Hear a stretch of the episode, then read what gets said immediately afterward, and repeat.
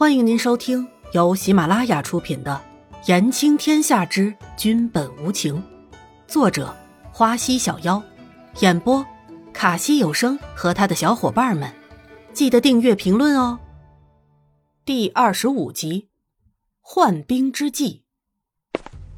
你来了，朕有一个计划，想听听子修的想法。南宫离尘将手里的毛笔搁置在桌上，看着进来的严子修说道：“哦，那南宫有什么计划？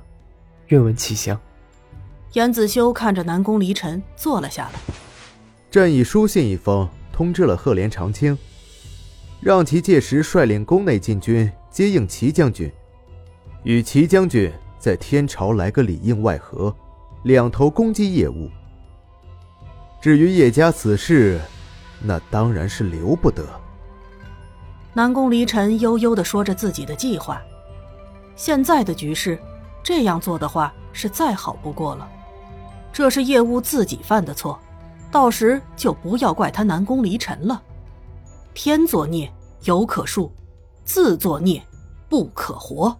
如此也好，不过南宫，十万兵马会不会有点多？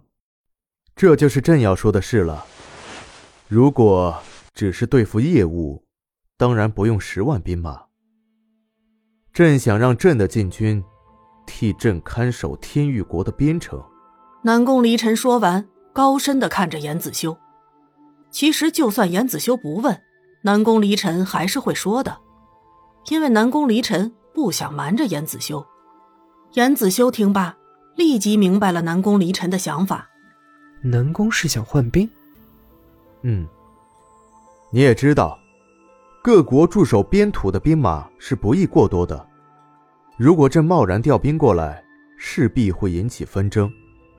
其他国家的人要是想要开战，不也就有了一个师出有名的好理由了？所以这次业务突然借兵，岂不是正好给朕制造了一个良机？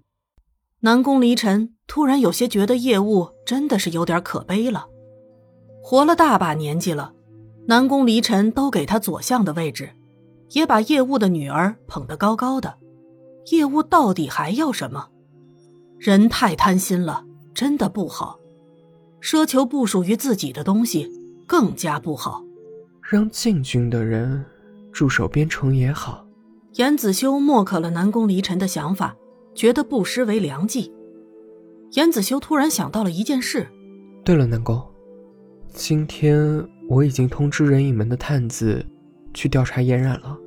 其实说这话的时候，严子修心里有点矛盾着，因为伊嫣然今天的那些话让严子修有些动容，但毕竟是防人之心不可无，调查清楚也好。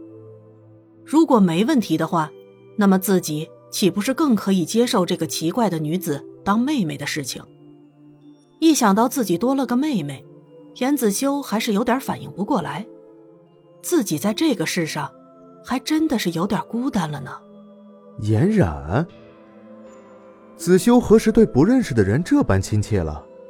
南宫离尘问着严子修。南宫离尘在听到“颜冉”二字的时候，就已经有些诧异了。看到严子修一脸的风轻云淡的时候，更加好奇了。南宫有所不知，依姑娘她现在是我的妹妹了。严子修忽然有点头疼的意思，不知道这事儿该如何对南宫离尘说呢？南宫离尘听到这话就明白过来，严子修这种表情，肯定也是没有经过准备就接受的事实。看来又是那个女人自己说的了。又是那个女人自己说的吧？这个女人还真是不简单呢，哼 有意思。